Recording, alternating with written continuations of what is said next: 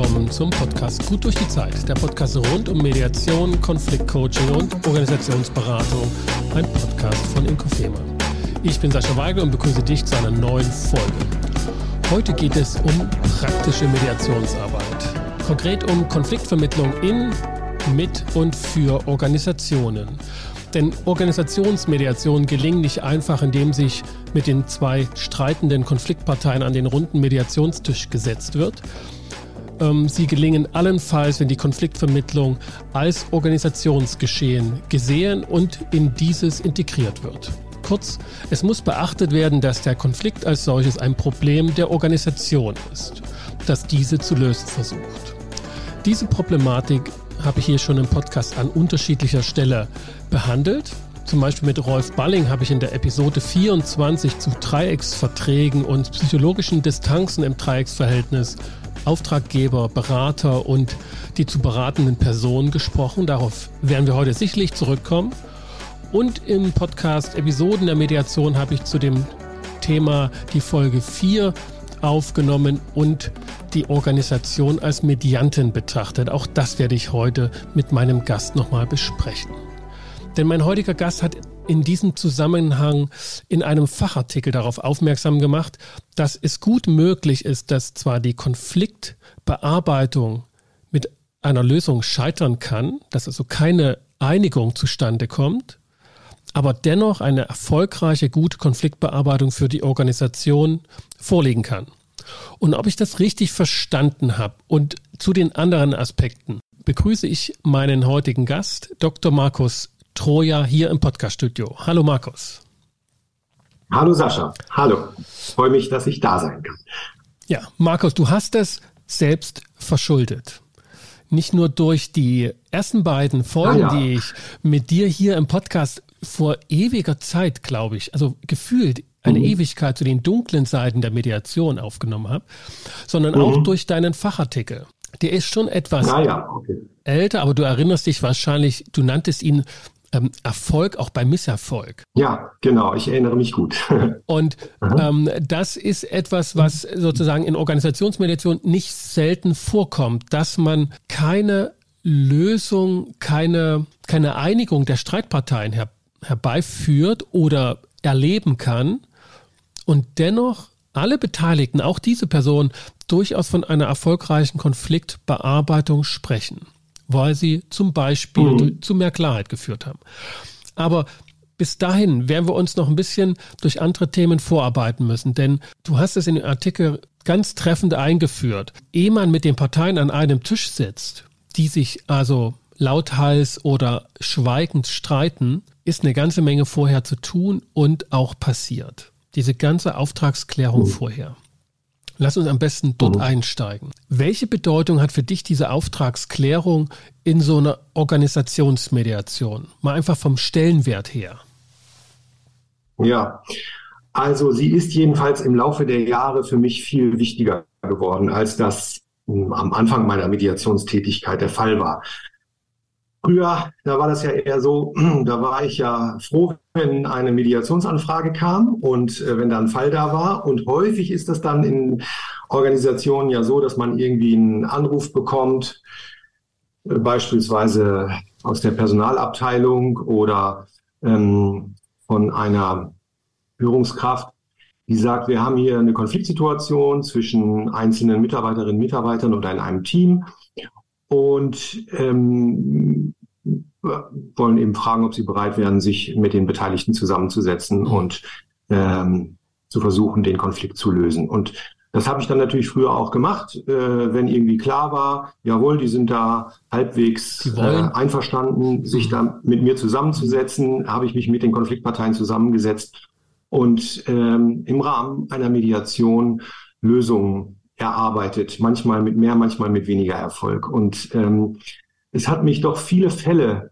äh, oder es hat viele Fälle gebraucht, bis ähm, ich ein klareres Vorgehen hatte in der Praxis, was diese Auftragsklärung angeht, einfach durch Schwierigkeiten, die ich in der Fallbearbeitung erlebt habe. Und das hat im Laufe der Zeit dazu geführt, dass ich der Auftragsklärung ähm, mehr Bedeutung beigemessen habe und auch bestimmte Vorgehensweisen da einfach mittlerweile relativ standardmäßig eigentlich äh, durchführe. Mhm. Lass uns mal den Weg genauer, genauer betrachten, denn du hast ja gesagt, du hast dich mit den Parteien eher zu, eher zu schnell, eher zu früh zusammengesetzt, sobald die Führungskraft oder Personalabteilung gesagt hat, ja, die wollen und die sehen das auch ein und das wäre ganz gut, wenn sie kommen. Mhm. Und dann hat das mal geklappt und mal nicht geklappt. Ich gehe mal davon aus, dass sozusagen aufgrund von Problemen oder von Schwierigkeiten dann du auf den Gedanken gekommen bist, da fehlt vorher was. Es kann nicht alles an dem mhm. Mediationstisch geschehen. Mhm. Welche Schwierigkeiten ja. haben dich denn dazu gebracht zu sagen, ich muss wahrscheinlich sorgsamer oder vorsichtiger oder aufklärender vorher agieren mit der Person von der Personalabteilung, mit der vorgesetzten Person oder wer auch immer vorher nicht im Blickfeld war?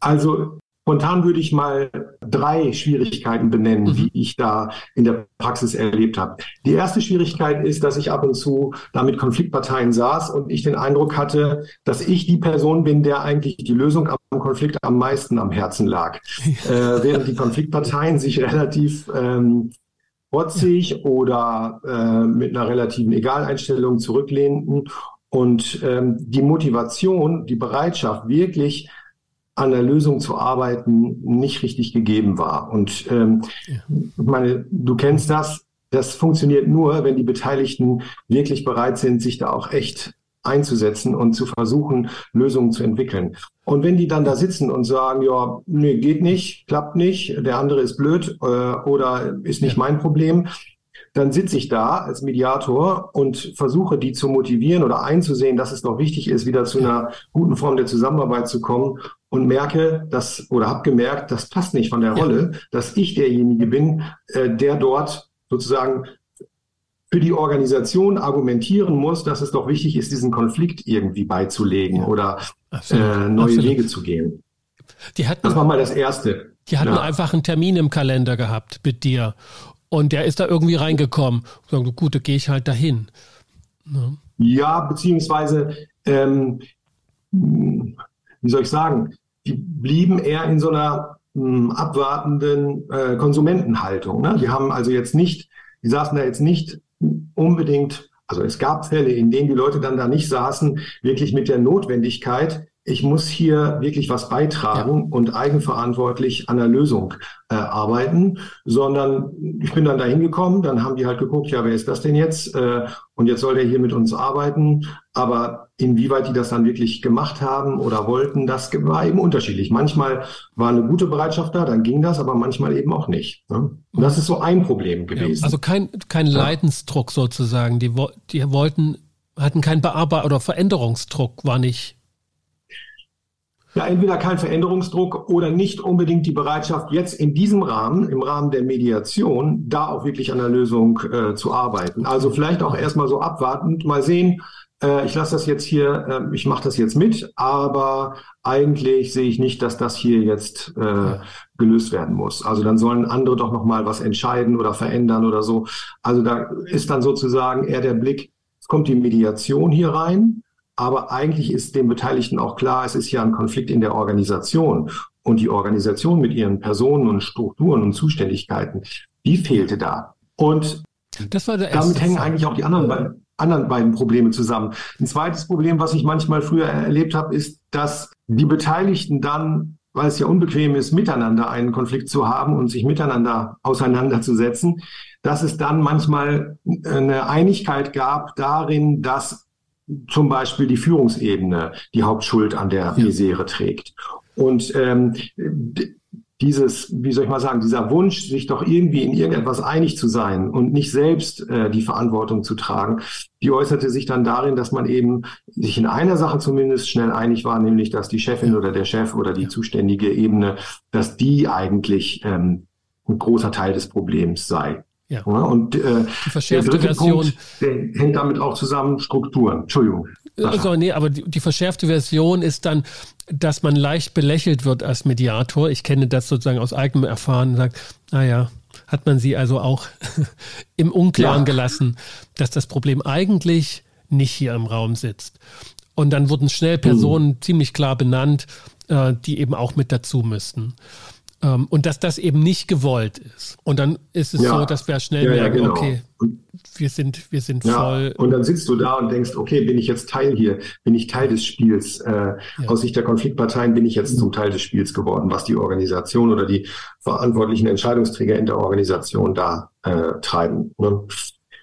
Ja, und und du hast halt ja manchmal auch die Situation, dass die Beteiligten dann sagen, es geht gar nicht so sehr um uns als Personen, die wir auf der Verhaltens- oder Kommunikationsebene das Problem sind, sondern es geht hier um Strukturen ähm, und Rollen. Und das stimmt ja auch. In der Regel geht es ja auch um beides. Ne? Es geht um strukturelle Aspekte und es geht um ganz konkrete zwischenmenschliche und verhaltensbezogene äh, Dinge. Ähm, naja, und wenn dann der Fokus eher auf die strukturellen Dinge gelegt wird, dann ähm, sitzen da, saßen da mitunter eben auch die Beteiligten und sagten, ja, das ist ja nicht in unserer Entscheidungskompetenz.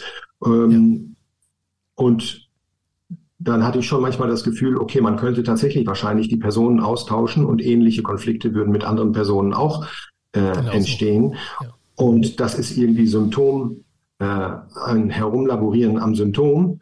Hm, das ist auch unbefriedigend. Das waren so typische Probleme, die natürlich in der Mediation, in den Mediationsfällen immer mal hier, wieder hier und da aufgetaucht sind, die ich dann damals auch als Misserfolg dann erlebt habe, wenn ich den Eindruck hatte, okay, man ist hier irgendwie nicht richtig weitergekommen oder es gab keine Einigung. Äh, die Mediation wurde dann als gescheitert erlebt zum Beispiel. Ne? Das ist zwar häufig, wenn es so weit kommt, dass die Leute sich auf eine Mediation einlassen, dann klappt das auch ganz gut, aber es gab immer mal wieder hier und da doch so Fälle, ähm, wo ich dann sagen würde, das war ein Misserfolg. Und das hat mich zunehmend geärgert, weil es ja schon stressig genug ist, da die Gesprächsführung äh, auf eine gute Art und Weise äh, zu machen. Und ich mir überlegt habe, ich muss irgendwie den Auftrag von vornherein anders gestalten, damit ich da mit einem realistischeren Gefühl sitzen kann, dass das hier auch mhm. gelingt und dass das auch ein realistischer Auftrag ist, der auch äh, dass die Rahmenbedingungen auch so sind, dass das wirklich was bringen kann und ich nicht da mehr vom Gleichen mache oder irgendwie unnützes Zeug. Was waren, also was, was war sozusagen dann dein, dein, dein nächster Schritt, ähm, wenn du sagst, ich setze mich jetzt nicht gleich mit, mit den zwei Personen, die mir da vorgeschlagen wurden, ähm, wo vielleicht die, die Frau schon am Telefon gesagt hat, dass die sind damit einverstanden, wir haben die schon gefragt, ähm, dann sagt, okay, Moment mal, so, ne, jetzt auf die Bremse treten. Aus der Sicht der Organisation. Mhm. Ähm, aber für uns ist es ja gar keine Bremse, sondern erstmal gucken wir jetzt, dass wir das richtige Fahrzeug betreten. Ja, ja. Also für mich sind, glaube ich, wenn ich so recht überlege, zwei Dinge zusammengekommen. Das eine waren diese gerade geschilderten Probleme immer mal wieder in äh, manchen Mediationsfällen.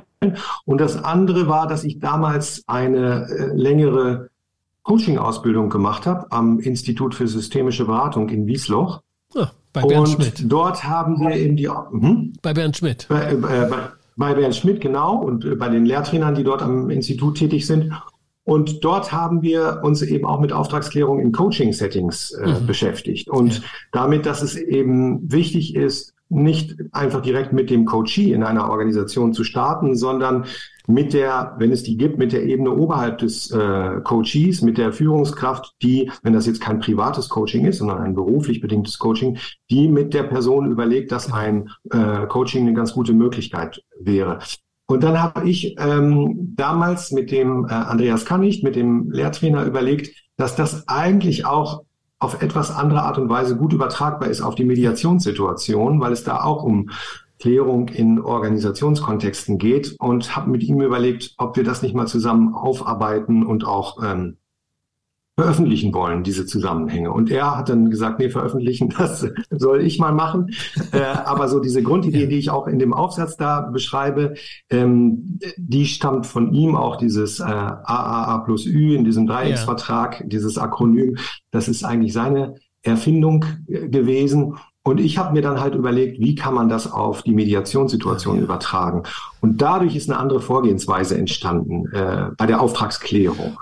Und jetzt erklärt sich mir auch, wie du auf die ähm, in dem Aufsatz erwähnten Dreiecksverträge gekommen bist. Das Konzept ähm, aus der Transaktionsanalyse sozusagen ähm, als solches benannt von Vanita English, die das für Trainings entwickelt hat. Also ganz klassisch 70er, 80er Jahre, beauftragte Trainer sollen eine Gruppe von Menschen, meinetwegen Ich-Botschaften beibringen, äh, was damals total an Vogue war. Und da eben auch mhm. deutlich gemacht, es gibt einen Auftraggeber und der hat ein Problem, der will ein Problem lösen und dafür holt ihr dieses Trainings in, in, ins Haus und genauso in der Mediation. Ja, nur Genau, genau. Da ist ja auch das Dreieck. Du hast die Konfliktparteien, meinetwegen ein Team von fünf Leuten, in denen es, in dem es Konflikte gibt. Ähm, hast vielleicht auch die Teamleiterin, meinetwegen, die auch Teil der, des Konfliktes ist. Und das sind deine Konfliktparteien. Nur, ähm, und früher haben wir halt, wenn irgendwie klar war, das Team und die Teamleiterin, die miteinander da Konflikte haben, die sind bereit und einverstanden, eine Mediation durchzuführen, dann habe ich mich mit denen dahingesetzt. Das ist aber nur eine Seite des Dreiecks und auch erst die letzte ja, sozusagen, genau. die dritte Seite. Ne? genau. Die andere Seite ist eben, wer ist denn eigentlich die Chefin oder der Chef der Teamleiterin oder welche Ebene in der Organisation ist ähm, zuständig oberhalb dieses äh, Teams oder in wessen Verantwortungsbereich gehört dieses Team? Und da kommen wir wahrscheinlich nachher noch drauf. Ähm, das ist natürlich jetzt in Organisationen heutzutage nicht immer ganz so einfach wie in ganz klassischen hierarchischen Organisationen, wo du einfach eine Linie hast und das dann schön aufzeichnen kannst. Du hast Matrix-Organisationen und unterschiedliche Zuständigkeiten und projektbezogene Arbeiten und so. Aber dennoch gibt es in der Regel eben für ein, für Personen oder ein Team, irgendein Subsystem, in dem es Konflikte gibt, gibt es eine verantwortliche Ebene darüber. Ja. Genau. Und das ist äh, die Ebene, mit der ich die Auftragsklärung durchführen muss. Und in der Regel oder oft auch gegen gewisse Widerstände, die zu Beginn aus der Organisation selbst kommen, dass ich mit dieser Ebene darüber diesen Auftrag kläre. Weil wir ja häufig von Servicestellen sozusagen, Business Services äh, angerufen werden, HR oder ähm, ja. anderen ähm, Stabsstellen, ähm, die dann in der Organisation dafür zuständig sind, solche Verfahren möglicherweise auch in Gang zu bringen. Mhm. Und wenn ich mit denen dann spreche, dann versuche ich mir erstmal ein Bild zu machen von der Situation, von der Organisationsstruktur, von den beteiligten Akteuren und eben auch von der Ebene oberhalb des Konfliktes. Ja, also die, die für mich eben die Auftraggeberebene ist. Ja. Und dann muss ich eben mit der, mit, muss ich dafür sorgen, dass ich mit der ein Vorgespräch führen kann. Ja, ich frage immer bei, also bei Organisationen, ich erlebe das Beispiel bei Forschungsorganisationen, die sehr komplexe Strukturen haben. Da gibt es Verwaltungsstrukturen, da, die sind ja meistens ähm, bundesweit ähm, ausgerichtet und dann gibt es vor Ort Institutsstrukturen, wissenschaftliche Strukturen sind davon getrennt. Und die Frage, die dann äh, mir immer hilft, die ich stelle, ist, ähm, wen würde dieser Konflikt stören, wenn er noch lauter, noch eskalierter wäre? Wer würde sich darüber aufregen müssen und zu wem würde man hingehen und sagen, hey, die können das nicht einfach so weitertreiben? So, dann genau. meistens die Stelle, die sagt, ja, fällt in meinen Verantwortungsbereich. Ja, genau. Oder, äh, oder du fragst, wenn das jetzt hier eskalieren würde oder wenn das jetzt irgendwie total vor die Wand fahren würde und man müsste irgendwelche Veränderungen vornehmen, man müsste Leuten kündigen ja. oder man müsste Leute versetzen oder so. Wer äh, müsste das denn eigentlich entscheiden und auch kommunizieren? Äh, und so, das sind so Wege, um an diese Ebene zu kommen, die äh, erstmal zu identifizieren, wer ist denn das genau. Die sich eigenartigerweise... Ist, manchmal ist es total klar, manchmal ist es nicht so klar. Ja. Und die sich, wir kommen gleich dazu, du hast es angedeutet, die sich merkwürdigerweise auch sehr zurückhalten. Also nicht unbedingt verstecken, aber die sind nicht so schnell auffindbar bei einem Konflikt. Ähm, warum auch immer. Also wir, wir, wir kommen da gleich dazu. Aber genau diejenige, die das... Ähm, die das also verantworten würde, die das anordnen müsste. Ähm, und zu einem Sonderfall dazu, ähm, da komme ich vielleicht später noch drauf, ähm, aber ich will ihn schon mal genannt haben, bei Universitäten, bei denen die zentrale Personalabteilung die arbeitsrechtlichen Maßnahmen letztlich unterschreibt und dann auch zustellt, letzt, aber, aber auf mehr oder weniger Aktenlage von denjenigen, äh, Führungskräften, Vorgesetzten oder wie man sie dann auch nennen will, die das letztlich erbeten. Also ist eine, da ist eine ganz merkwürdige Doppelstruktur dabei, wo man nicht genau weiß, wer muss jetzt eigentlich den Auftrag mit vergeben, damit wir irgendwie eine gute Mediation hinbekommen können. Ja, ja, genau. Das gibt es ja in vielen Organisationen, dass du nicht so eine klassische hierarchische Pyramidenstruktur hast, wie jetzt meinetwegen in einem traditionellen Industrieunternehmen, ne? wo du meinetwegen sagst, du hast da irgendwie den Vorstand, dann hast du eine Geschäftsführung, dann hast du Bereichsleiter, Leitungen, Abteilungsleitungen, Teamleitungen oder so.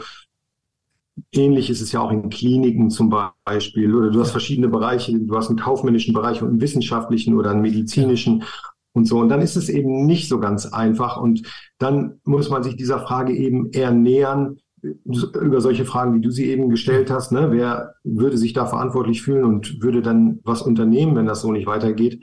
Oder wer müsste dort aktiv werden, wenn man jetzt irgendwie äh, Sanktionen erlassen müsste oder so? Ja. ja. Gehen wir, gehen wir genau. der Frage nach, die du angerissen hast. Ähm, wie, wieso oder was sind gute Gründe dafür, vielleicht noch nicht berechtigte, aber gute Gründe für diese Vorgesetzten oder verantwortlichen Stellen, sich zurückzuhalten und gar nicht zu sagen, naja, ähm, ich, ich, ich, ich gebe doch an Sie den Auftrag, Herr Mediator, Frau Mediatorin, dass Sie das lösen für mich. Machen Sie das doch mal bitte, ohne mich da zu involvieren. Den Auftrag haben Sie von mir. Also die ja doch da in einem gewissen Weise im Hintergrund bleiben. Was die guten Gründe sind aus Sicht dieser ja. äh, genau. sozusagen übergeordneten Ebene dafür sich zurückzahlen. Also die guten äh, Gründe, jedenfalls die, die ich dann äh, oft höre, sind zum Beispiel, dass man sicherstellen will, dass die Beteiligten den Rahmen haben, sich frei zu äußern. Ja. Freiheit. Äh, ohne Angst zu haben, dass gleich irgendwie jemand mit der Sanktionsbrille äh, oder mit einer Entscheidungskompetenz drauf guckt. Die sollen also offen und frei reden können, ohne dass irgendeine Vorgesetzten-Ebene sind ja, sind ja äh, eigenverantwortliche, dabei ist, zum Beispiel. Sind ja eigenverantwortliche Menschen, ne, die am besten wissen, was gut für sie ist. Und, und wenn ich das so erzähle, dann, dann merke ich zum Beispiel bei Ausbildungskandidaten sofort die, die strahlenden Augen, weil das alles die Begriffe sind, die Mediatoren ja lieben. Eigenverantwortlichkeit, ja. Freiheit, erwachsene Menschen, so, ne, den, den, freien Umgang und ja nicht der, der böse Vorgesetzte, der Sanktionen erlassen könnte oder sagen ja, kann, was ja. zu tun, keine Autoritätsperson. Aber du sagst, das ist grundverkehrt der beste Weg, um das Ding wirklich gegen die Mauer zu fahren, ne? Genau, ich meine, das Argument kann ich total nachvollziehen. Nur muss ich dann mit der Person oder den Personen eben überlegen, wie man damit umgehen kann, dass es möglicherweise Vorbehalte gibt, wenn die Person präsent ist, ähm, sich frei zu äußern. Aber das kann man dann klären in einem ersten Termin, in einem ersten gemeinsamen Termin oder auch in Vorgesprächen. Ähm, ob und an welchen Stellen später dann auch diese Ebene dabei ist oder auch nicht dabei ist, ähm, wie man das auch kommuniziert, dass es, äh, dass sie vielleicht auch nur bei bestimmten Themen dabei ist und so weiter. Aber sie braucht, muss auf jeden Fall am Anfang in der Phase, wenn das Ganze losgeht, äh, dabei sein. Also das heißt, dass mh, der Beweggrund dahinter, sich zurückzuhalten, der ist schon legitim und nachvollziehbar. Nur der Weg, das umzusetzen, auf die Art und Weise, dass man sagt, ich delegiere jetzt den Prozess der Konfliktbearbeitung an den Mediator und halte mich daraus. Das ist nicht der erfolgversprechende Weg. Das und, sollte zumindest ähm, kommuniziert werden, ja. ne? diese Delegation, dieses, genau. ich, ähm, ich delegiere das, ich entledige mich nicht, ich sehe mich auch nicht in der Nichtverantwortung, sondern weil ich verantwortlich bin, delegiere ich das an externe oder interne andere Stellen. Ähm, genau, also ich entscheide nicht jetzt die inhaltliche Lösung des Konfliktes, wer was wie zu tun hat, aber ich entscheide, wie mit dem Konflikt umgegangen wird und ich habe mich dafür dazu entschieden, eine Mediation hier äh, anzuberaumen äh, und dafür externe Unterstützung äh, hinzugezogen. So und das äh, ist halt wichtig, dass die Person diese nennen Sie jetzt mal sozusagen vorgesetzten Ebene oder hierarchisch zuständige Ebene, dass die das im Beisein der Konfliktbeteiligten sagt und dass die auch die ersten Worte spricht und dann den Staffelstab der Gesprächsführung vor den Augen und Ohren der Beteiligten an mich übergibt, dann habe ich auch nicht dieses Problem der Motivation, was, ja, was will der jetzt hier von uns, sondern die zuständige Ebene hat sozusagen gesagt, ich bleibe zuständig, ich delegiere nur die Gesprächsführung für die Klärung des Konfliktes jetzt an den Mediator. Aber zuständig sind die Konfliktparteien und die Ebene in der Organisation, die sozusagen verantwortlich ist für dieses System. Ja, ja. Und damit auch ja, eine klare Erwartungshaltung ja. kommuniziert, was einer Führungskraft einfach zusteht. Ja, genau.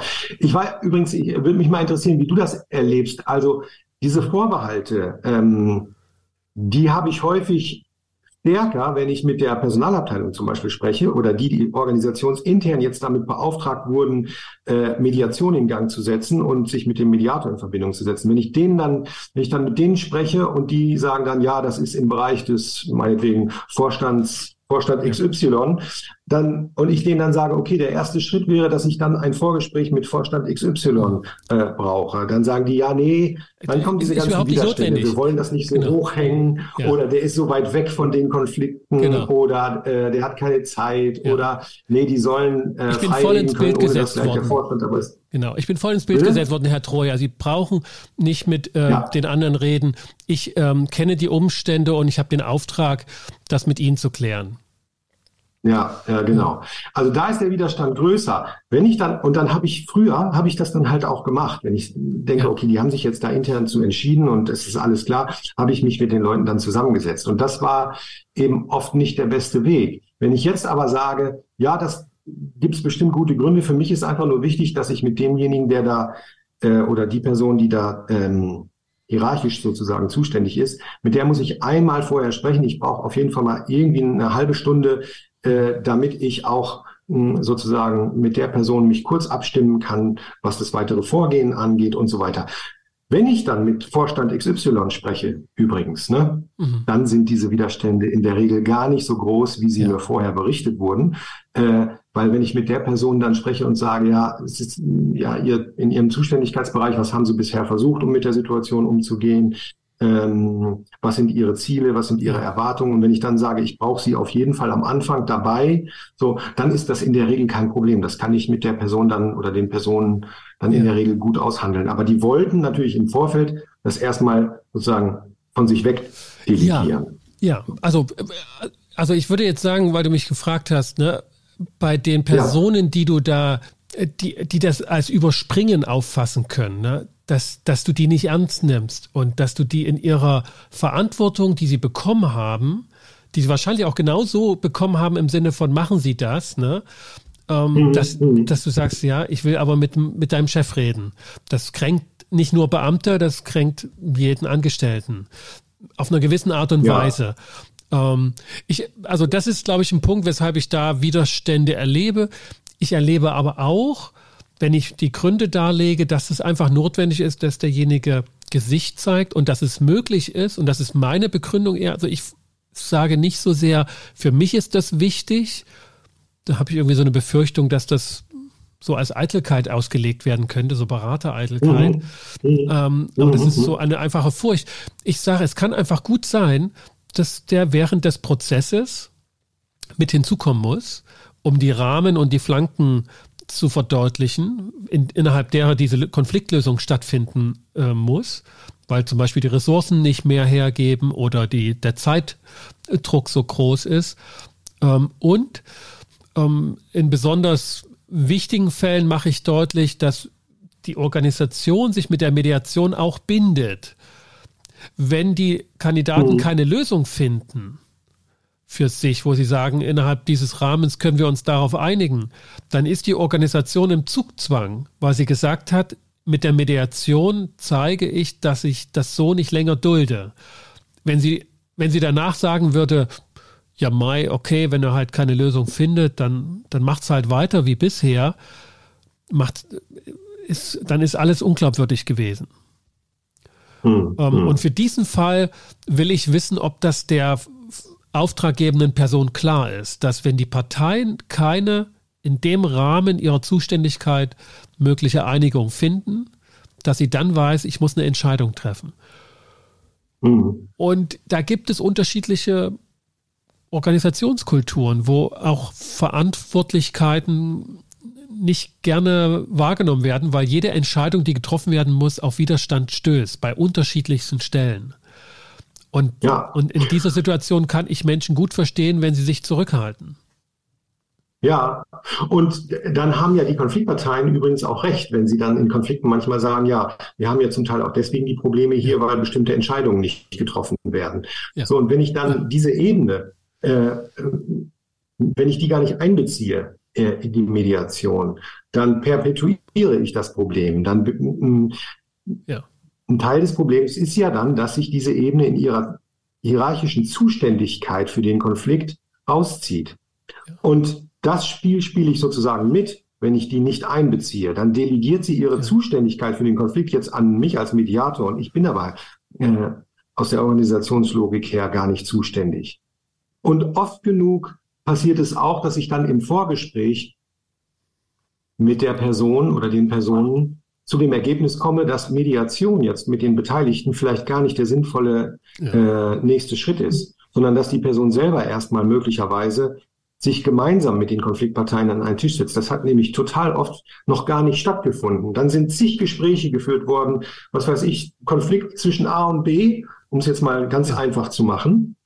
Dann ist ein Gespräch geführt worden mit A, dann ja. ist nochmal ein Gespräch geführt worden mit B, dann nochmal mit A, nochmal mit B. Da haben wir festgestellt, wie Jetzt schwierig reicht. das ist. Dann hat man ja. mit, der Personalabteilung überlegt, was man denn da machen kann. Dann haben die nochmal mit A gesprochen und die auch nochmal mit B und dann wieder mit der Ebene darüber. Und dann kommt man irgendwann zu dem Schluss Mediation. Aber dass die zuständige Ebene, äh, die hierarchisch zuständige Ebene oder Person darüber sich mit A und B zu dritt zusammengesetzt hat und im Beisein aller die Inhalte besprochen hat, um die es in dem Konflikt geht. Das hat oft noch nicht oder nicht auf gute Art und Weise stattgefunden. Ja. Und möglicherweise ist dann das Ergebnis der Auftragsklärung, dass es gar keine Mediation gibt, sondern dass ich mit der Person überlege und berate, wie die das gut machen kann, selber, ohne externe ja. Unterstützung. Kommt halt auch ab und zu vor. Äh, du, da, da habe ich gerade, da habe ich wirklich gerade einen aktuellen Fall, den ich, ähm, den ich äh, unzureichend klug begonnen habe. Trotz, mhm. dass ich das wusste, aber die besonderen Umstände haben dann dazu geführt, dass ich doch Ja gesagt habe. Ja, ja, ähm, ja. das ist eben manchmal so, ja. Ja, manchmal gibt es, also ne, das, ja. was man halt gehört hat von dem Fall, ist halt schlüssig und sagt, okay, dann, dann machen wir halt hier mal eine Ausnahme. Das war in dem ja. Falle dann auch nicht gut ausgegangen oder weitergegangen. Und es und es gibt ein Sträuben vor diesem Auftragsklärungsdreiecksgespräch, ähm, weil man befürchtet, dass da schon Entscheidungen getroffen sind und und und dieses Gespräch einfach zu dritt zu führen, also dass also die die die vorgesetzten Personen sagen, kommt jetzt beide zusammen. Ich habe gehört, ihr ihr habt da heftigen Auseinandersetzungen und findet keine Entscheidung äh, wir machen das jetzt ähm, erstmal so, dass ich mir das anhöre, was das Problem jeweils ist, und zwar im Dreieck. Ähm, das, das hat nicht stattgefunden, so wie du sagst. Und es, ja, ja. Die genau. Vermutung ist, dass Manchmal das einfach klar ist. Ne? Eine nicht kommunizierte ja, genau. Entscheidung genau. ist einfach manchmal die einzige Ursache für eine Mediation. Diese nicht kommunizierte mhm, ja. Entscheidung. Ja, manchmal ist es allerdings auch äh, schwer. Ne? Wir haben ja dann oft gar nicht so die, diese klassische Situation, äh, vorgesetzte Ebene Mitarbeiterinnen und Mitarbeiter, sondern dann gibt's A und B, die den Konflikt haben und dann erfährst du in der Vorklärung mit der meinetwegen der Personalabteilung, ja, der Vorgesetzte von A sitzt in Spanien, der Vorgesetzte von B in Deutschland. Aber A und B sitzen in Deutschland. Aber A ist eigentlich ähm, die äh, Reporting Line ist eigentlich nach Spanien. Ja, okay. Mit wem, äh, wen muss ich denn dann da einbeziehen? Den Chef in Spanien und die Chefin in Deutschland eigentlich? Und dann brauche ich halt mit den beiden äh, ein Vorgespräch und es muss mit den beiden abgestimmt werden, ob und wie die Mediation durchgeführt wird. Aber dann ist es manchmal so, dass die Leute sagen, ja, unser Chef, der sitzt in den USA und gesehen haben wir den ehrlich gesagt auch noch gar nicht. Und der ist es eigentlich auch erst seit drei Wochen und möglicherweise ist er es im halben Jahr auch schon nicht mehr. Und dann kommen plötzlich diese, wie soll ich mal sagen, hm, schulbuchmäßigen Vorgehensweisen, die sich so im Laufe der Zeit herausgebildet haben, auch bei mir selbst, die kommen dann eben ins Wanken und dann machst du irgendwelche Kompromisse und überlegst ja, und wer könnte denn da und so weiter. Also, hm, wie soll ich mal sagen, natürlich gibt es manchmal fallbezogen auch hm, ein Abweichen davon. Aber ähm, es ist halt, es, es, es ist schon eine andere Qualität, wenn du das vorher gut klärst, wen ja. du brauchst und wer einbezogen werden muss und die auch dann mit in die Verantwortung nimmst für die Konfliktbearbeitung oder ob das nicht geschieht. Ne? Es ist halt so leicht, dass ähm, diese Delegation von Verantwortung zu übernehmen und dann zu starten, ja. ist am Anfang leichter, aber am Ende vom Ergebnis und der Umsetzung von Ergebnissen ist es äh, schwieriger. Ja, ne, die, die heiße Kartoffel, so wird das in der TA dann zuweilen genannt, die heiße Kartoffel wird einfach weitergereicht. und wenn man halt denkt, gut, mhm. ich, ich kann halt heiße Kartoffeln halten, dann nimmt man sie halt, ähm, aber es gibt immer eine, die ist zu heiß. So, und dann ähm, ja. fährt man damit äh, letztlich nicht gut. Aber selbst in so einer Situation, die du beschrieben hast, mit den unterschiedlichen Linien und dass die ihre Vorgesetzten an sich nicht gesehen haben und so, ist ja dann die Herausforderung oder die, die Frage, wieso dann überhaupt Mediation? Also, ne, wenn, wenn alle weggucken, warum treibt er das Spiel nicht einfach so weiter? Also, wer hat den Leidensdruck? Und dann ja. ist es manchmal mhm. tatsächlich so, dass die beiden Personen oder die drei Personen sagen, wir können nicht mehr. Wir sind jetzt losgegangen mhm. und haben gesagt, wir müssen da irgendwie was machen. Und dann kam jemand auf die mhm. Idee in der Personalabteilung. Und das reicht mir dann aus, dass die dort motiviert sind. So, dann, dann läuft das manchmal halt unterhalb des Radars der Gesamtorganisation, aber dann gibt es nicht mhm. die Gefahr in der Mediation, dass dort jemand sitzt und sagt, also eigentlich weiß ich gar nicht, was ich hier will. Denn, mhm. denn die mhm. Entscheidung, jetzt starten wir so eine Mediation auf Kosten der Organisation, die kommen ja nicht privat zu uns, ist, ist sozusagen da ein Gamechanger. Da, da, da muss etwas ja. entschieden worden sein, von wem auch immer.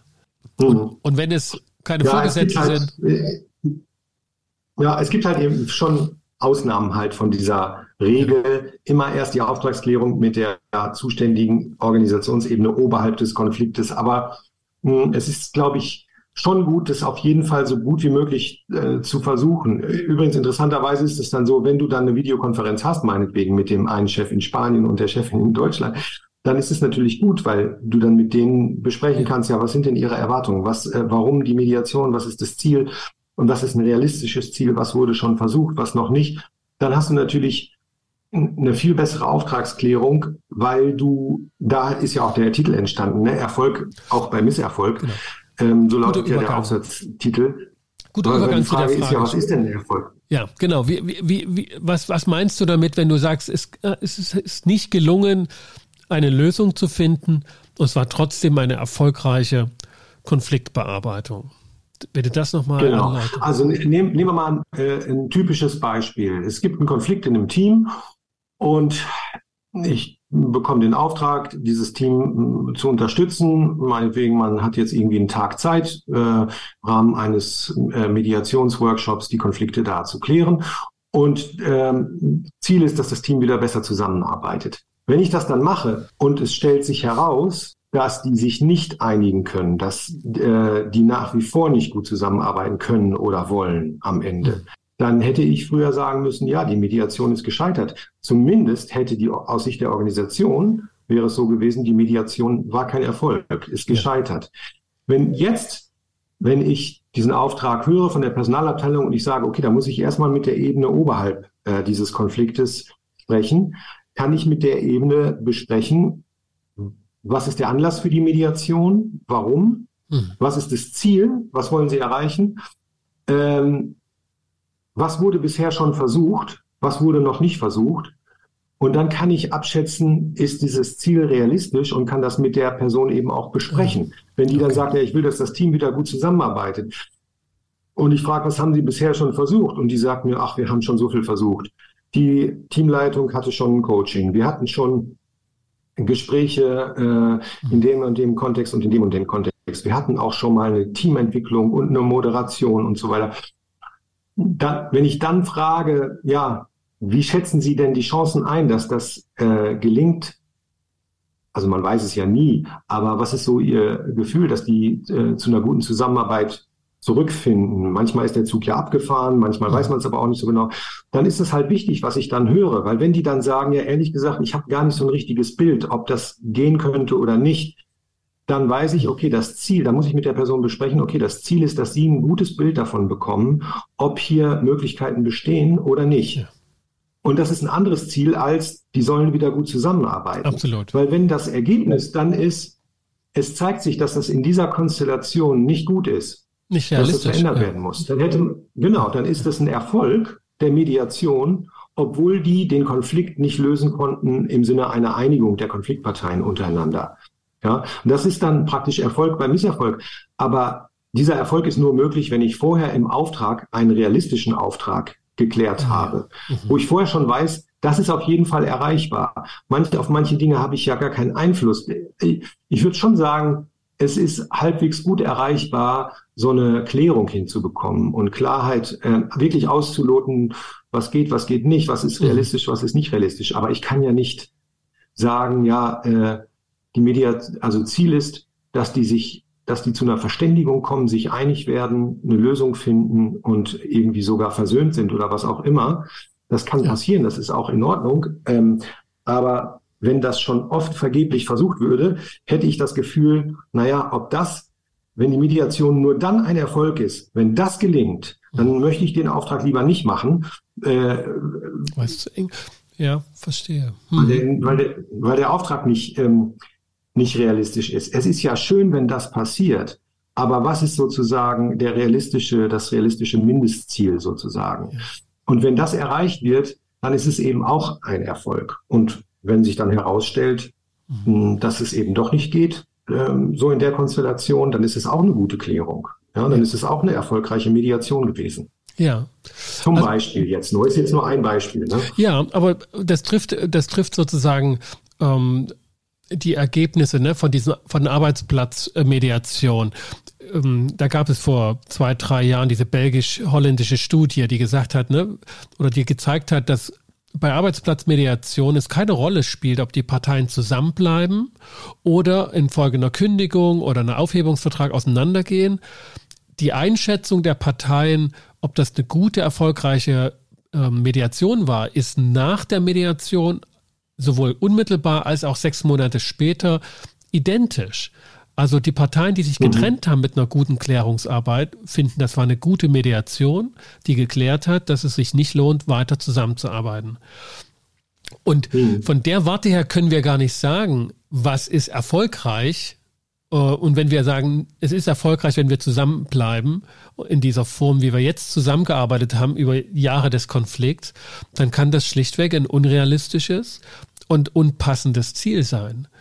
Und von mhm. der Warte her dürfen wir als Mediatoren ähm, ganz, äh, wie soll man sagen, ganz offen auch an die Konfliktentscheidung rangehen. Sagen, naja, also für, mhm. für uns ist beides erfolgreich. Es kommt eher auf die Frage an, wer steht hinter dieser Entscheidung. Und deshalb ja. finde ich wichtig, dass die Medianten auch wissen, wenn wir keine Entscheidung treffen, wie wir wieder konstruktiv zusammenarbeiten, dann wird unsere vorgesetzte Person oder Stelle das entscheiden und wir werden dann, ohne gefragt zu werden, diese Entscheidung mittragen. So, und wenn das ja. klar ist, ja. binden sich oder committen sich die Parteien auch an die Entscheidung der vorgesetzten Stelle nach Beendigung der Mediation, die ohne Einigung sozusagen abgeschlossen wurde. Hm. Also ein Extrembeispiel ist ja zum Beispiel, was ich allerdings wirklich schon ab und zu erlebt habe, dass in diesem Auftragsklärungsgespräch dir dein Auftraggeber sagt, ich habe da überhaupt keine äh, Erwartung, dass das irgendwie was äh, bringen kann. Und dann frage ich natürlich ja, warum wollen Sie das denn trotzdem ja. machen? Ne? Ihr Geld investieren, ja, wofür zahlen Zeit Sie dann? Und, ja, äh, Ihre auch, ja. Äh, und wenn die dann sagen, ja, wir wollen auf jeden Fall dokumentieren, dass wir auch nochmal diesen Rahmen angeboten haben und diese Möglichkeit ja. gegeben haben, da, das wollen wir auf jeden Fall deutlich machen. Und äh, dass die Leute auch die Möglichkeit hatten, nochmal diese Chance zu ergreifen, äh, vielleicht auch nochmal sich auszusprechen oder was auch immer ähm, dann würde ich sagen, okay, dann muss ich mit der Person also klären, Ziel der Mediation ist also, nochmal den Rahmen und die Möglichkeit zu geben, sich auszutauschen und zu dokumentieren, dass man auch diesen Versuch noch unternommen hat, ja. bevor man irgendwas ja. anderes macht. Und das wenn das am Anfang auch in die Runde kommuniziert wird, äh, in deinem Beisein als Mediator, bevor du dann die Gesprächsführung übernimmst, dann ist das total in Ordnung. Und wenn die sich dann da nur streiten ohne irgendeine Einigung und äh, gar nichts kommt raus, kann es halt trotzdem noch eine erfolgreiche Mediation sein im Sinne von, der vorher gut geklärte Auftrag ist, ähm, ist erfüllt worden. Und da, natürlich fehlt dann noch die Seite, das ist ja nur der Auftrag, den du mit dem mit der hierarchisch zuständigen Ebene geschlossen hast. Du sitzt dann ja auch mit den Konfliktparteien da und fragst, was deren ähm, Erwartungen, Gedanken, ja. Vorbehalte sind und klärst es auch mit denen äh, am Anfang. Aber daraus, aus diesen beiden Komponenten, der Perspektive der Organisation und der zuständigen Ebene in der Organisation und der Perspektive der beteiligten Personen im Konflikt entsteht halt ein Gesamtauftrag, der sozusagen die realistische Leitlinie ist für die Arbeit und der dann bestimmt, war das erfolgreich oder nicht.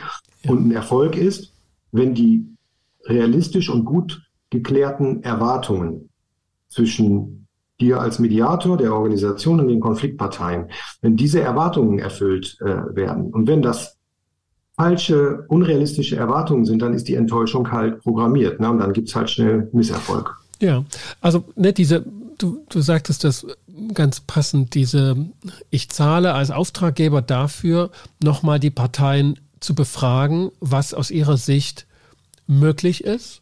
Und wenn da nichts kommt, ist es für mich auch gut. Ähm, und das hat für mich aber einen Wert, weil ich eben nochmal diese Schleife drehe. Ne, mein Führungsverständnis ist halt nicht über die Köpfe von anderen zu entscheiden, sondern sie mit einzubinden. Und wenn da nichts kommt, was ich vertreten kann und umsetzen kann, dann entscheide ich halt allein, in Anführungsstrichen. Ja, und noch was ja nicht der Regelfall, was ja nicht der Regelfall ist. Ich ja, meine nur, stimmt. um deutlich ja. zu machen, ähm, was heißt eigentlich Erfolg auch bei Misserfolg? Der vermeintliche Misserfolg kann echt sehr groß sein, also dass sozusagen gar nichts geht. Ne? Ja.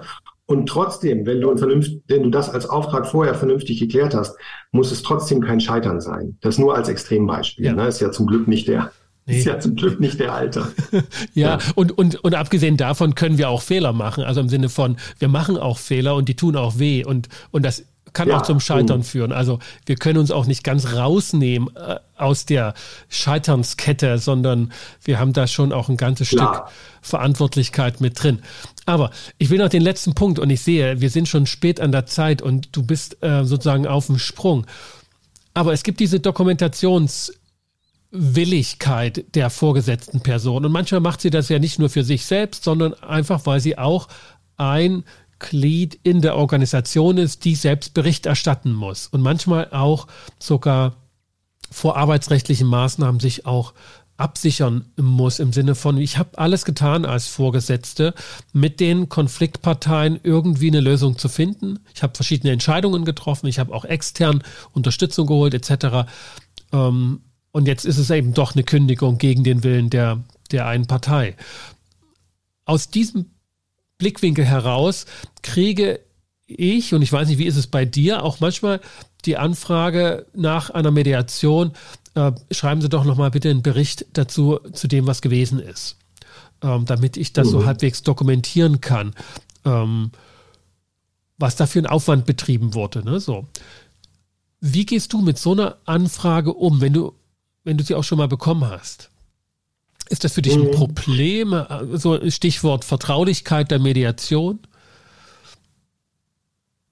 Also ich spontan hätte ich ein, müsste ich mal überlegen, hätte ich nicht so ein gutes Gefühl dabei. Ähm, aber eher, weil es, also das kommt bei mir nicht so oft vor, jedenfalls nicht in diesem Kontext, ne? also in einem anderen Kontext, ja. so im öffentlichen Bereich schon, aber in diesen Organisationsmediationen nicht. Ähm, weil das eher, also deswegen ist es mir ja wichtig, vorher die Auftragsklärung gemacht zu haben, auch die zuständige Ebene am Anfang mindestens mal der Mediation dabei zu haben und am Ende auch wieder, wenn es darum geht, die Ergebnisse zu äh, diskutieren und äh, vorzustellen. Vielleicht ist sie sogar die ganze Zeit dabei. Und dann gibt's diese Berichtsnotwendigkeit nicht mehr so. Ja. ja. Und welchen Aufwand die Organisation betrieben hat, das ist ja dokumentierbar anhand der Rechnungen schon und des, des Zeitaufwands, der da reingeflossen ist. Also, dass man sich und wie oft man sich zusammengesetzt hat und dass diese Mediation durchgeführt wird, das lässt sich ja einfach über die ähm, äh, über den Auftrag und die Rechnungen dokumentieren. Aber was das äh, sozusagen, was inhaltlich geschehen ist, wer da mit wem welche Gespräche geführt hat, das, das finde ich dann ganz gut, wenn das ähm, im Beisein der äh, zuständigen Ebenen in der Organisation ja. besprochen wird. Ja, das, das halte ich auch für den, für, den, für den Grundsatz. Also Inhalte gar nicht. Ähm, ja, ja. Mhm. Inhalte werden nur von den Medianten weitergegeben im Rahmen des Rückkopplungsgesprächs. Ne? Das Dreieck endet am Ende der Mediation oder, oder beendet mhm. die Mediation auch, genau dieses Dreieck vom Anfang. Das haben wir noch gar nicht mit erwähnt, äh, weil wir mhm. bei der reinen Auftragsklärung waren, aber am Ende kommt natürlich dann die Vorgesetzte wieder zurück und das Dreieck wird wieder aufgenommen und der Vertrag und der Auftrag wird beendet. In dem Bericht kommt tatsächlich eben, eben rein, und das war eben auch gewollt, ne, bei so Handvoll Fällen, die ich dazu auf jeden Fall, die mir mhm. da jetzt einfallen, ähm, eben welcher Aufwand betrieben wurde. Und als ich das gemacht habe, habe ich auch gedacht, naja, das sind im Grunde genommen die Informationen, die in der Rechnung drinne stehen. Aber ich kann mir auch gut vorstellen, dass eine Rechnung nicht so gerne, sage ich mal, ja, ne, ja. zu den Gerichtsakten ja, oder so gekommen kommen will. Ja. Und und das habe ich eben dann doch auch gemerkt, es gibt eben doch auch ganz viele Leistungen im Rahmen eines solch aufwendigen Prozesses, die nicht abrechenbar sind. Ja, das ist mal das Telefonat äh, mit der Partei, dann ruft die Partei nochmal an und so.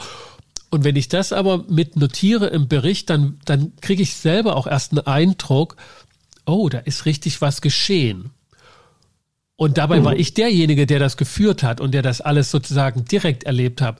Aus der vorgesetzten Position oder aus der Position der, der Personalabteilung, die kriegen ja den 80 Prozent gar nicht mit. Sondern da gibt es ja. das Gespräch am Anfang und dann gibt es das Gespräch am Ende und dann die Hoffnung, dass das hält. So. Ja. Und von der Warte her muss ich heute sagen, ist es total legitim, als Auftraggeber zumal, mhm. So eine Zusammenstellung zu wollen. Also Bericht klingt natürlich ne, gleich ähm, an äh, Vertraulichkeitsverletzungen. Ja, aber allein um zu sehen, welche Arbeitsschritte da waren, wie viel, was alles gemacht wurde. Ne? Ja. Genau. Für einen selber ja wahrscheinlich auch äh, ganz gut, ne? das wirklich mal so aufzuschreiben und zu sehen, was da eigentlich alles dahinter steht. Genau, da werden jetzt wahrscheinlich die, die Wirtschaftswissenschaftler die Bilanzen erstellen, mit den Köpfen schütteln. Das ist ohnehin gut für Selbstständige, sich mal klar zu machen, wo man überall arbeitet. Aber ähm, so ist das eben in der Praxis. Ne? Das, äh, da fällt manches mhm. unterm Tisch. Ähm, und daher gucke ich heute auf diese Anforderung, ähm, die dann von Auftraggebern zuweilen kommt, eher mit großem Verständnis drauf. Obwohl ich ja auch zusammengezuckt ja. bin am Anfang. Markus, ich danke dir für dieses ausführliche ja. Gespräch. Gerne, das war mir eine Freude. Das war, ja, genau, ebenso. Mir war es wieder eine Freude und ähm, ich halte die Augen auf, ähm, was du produzierst, fabrizierst in Fachartikeln, in deiner Fachzeitschrift Konfliktdynamik, in der du als Herausgeber ja auch doch immer selber auch Artikel mit veröffentlichst. Und ich freue mich, dich dann wieder hier mal im Podcast ähm, begrüßen zu dürfen. Gerne, ich komme gerne wieder. Dankeschön. Gut, vielen Dank. Ciao. Ja, bis dann. Tschüss. Markus Troja Organisationsmediator, Mediator im öffentlichen Sektor äh, für Infrastrukturprojekte spezialisiert und Herausgeber der Fachzeitschrift Konfliktdynamik. Mit ihm habe ich heute über Organisationsmediationen und die praktischen Anforderungen bei der Auftragsklärung gesprochen. Wir haben nochmal deutlich gemacht, welche Schritte wichtig sind, bevor man mit den Konfliktparteien in das Mediationsgespräch im engeren Sinne, will ich mal sagen, ähm, beginnt, um letztlich auch deutlich zu machen, was ist denn eigentlich ein realistisches Ziel dieser Mediation.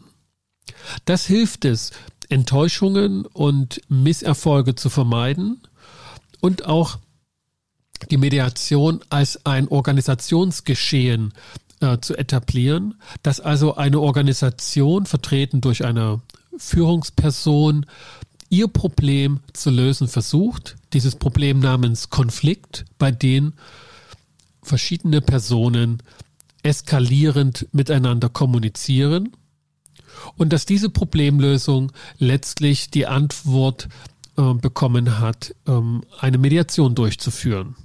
Und wenn das gut gerahmt ist und gut eingebettet ist, dann haben die Mediationsgespräche auch ein gutes Fundament gefunden, auf dem dann Lösungen gefunden werden können.